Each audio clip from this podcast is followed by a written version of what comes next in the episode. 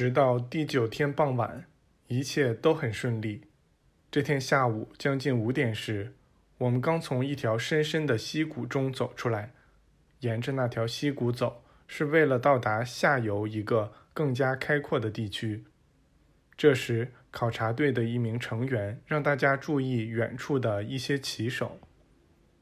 我们用望远镜仔细看了看，发现共有二十七名似乎武装到了牙齿的骑手。我们把这件事报告给了贾斯特，他回答说：“那可能是侵扰这个地区的流浪团伙之一。”我们问：“这是不是一伙强盗？”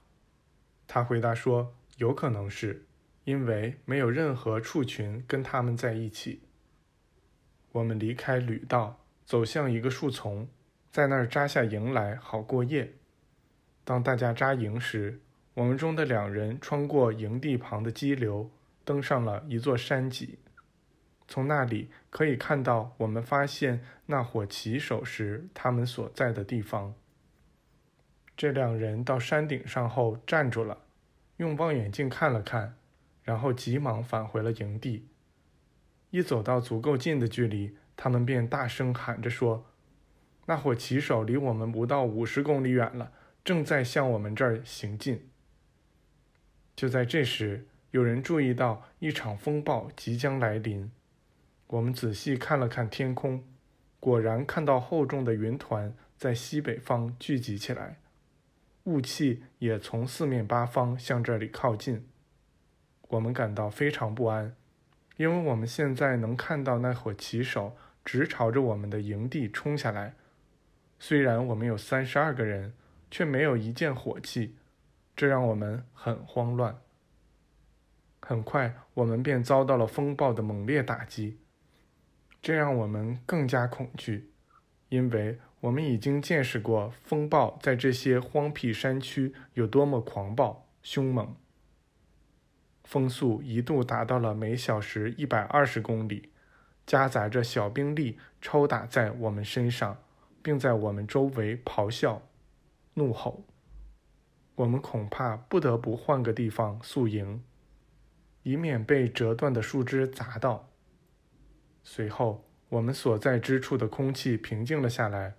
我们一度以为这场风暴只是暂时性的，就像这个地区常有的那种突然来袭的暴风雨一样。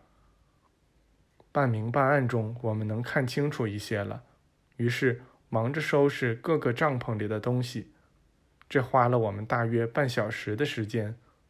刚才还让我们那么忧心的风暴和强盗，现在全被我们忘得一干二净。我们把手里的活停下了一会儿。我们队长走向帐篷口，往外看了看，转回身说道：“附近的风暴好像很猛烈。”可我们所在的这个地方只有一点点微风，你们看，这帐篷和我们周围的树木几乎都没有摇动，空气又暖和又清香。我们许多人跟着他去了外面，一时都陷入了惊讶之中。我们刚才整理帐篷内部时，对风暴只有模糊的意识，我们以为他已经从这里过去，沿着溪谷往上走了。某些大气扰动确实会如旋风般穿过这个地区，他们在几公里范围内肆虐，然后平息下来。接着天气往往会很平静，可这次却不是这种情况。暴风在我们三十米外刮着，我们近旁的空气却平静而又暖和。然而，我们以前在类似的风暴中观察到的是。会有一股强烈的寒冷把人穿透，人几乎会在那风中窒息，因为那狂风会胡乱把针尖般扎人的冰粒刮到人脸上。突然，我们这块平静的区域像施了魔法般被照亮了。我们在惊愕中似乎听到狂风呼啸里传出人的喊叫声。这时，有人告诉我们说：“开饭了。”我们进入帐篷坐下来。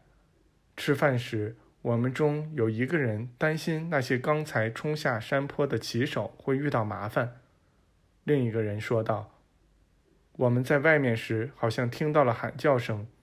要是那些骑手在风暴中迷了路，我们难道不能提供救援吗？”贾斯特开口讲话了。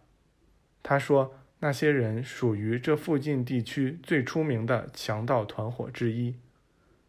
这些东游西荡的人整天对那些村庄进行偷盗和抢掠，还夺走成群的山羊与绵羊。”晚饭后，当风暴暂时平息时，我们听到了喊叫声，以及马的嘶叫声和鼻子喷气声。似乎他们的骑手已经控制不住他们了。这些声音仿佛是从很近的地方传来的，但由于旋转的风雪过于浓密，我们什么都看不见，我们也看不到任何一点萤火的亮光。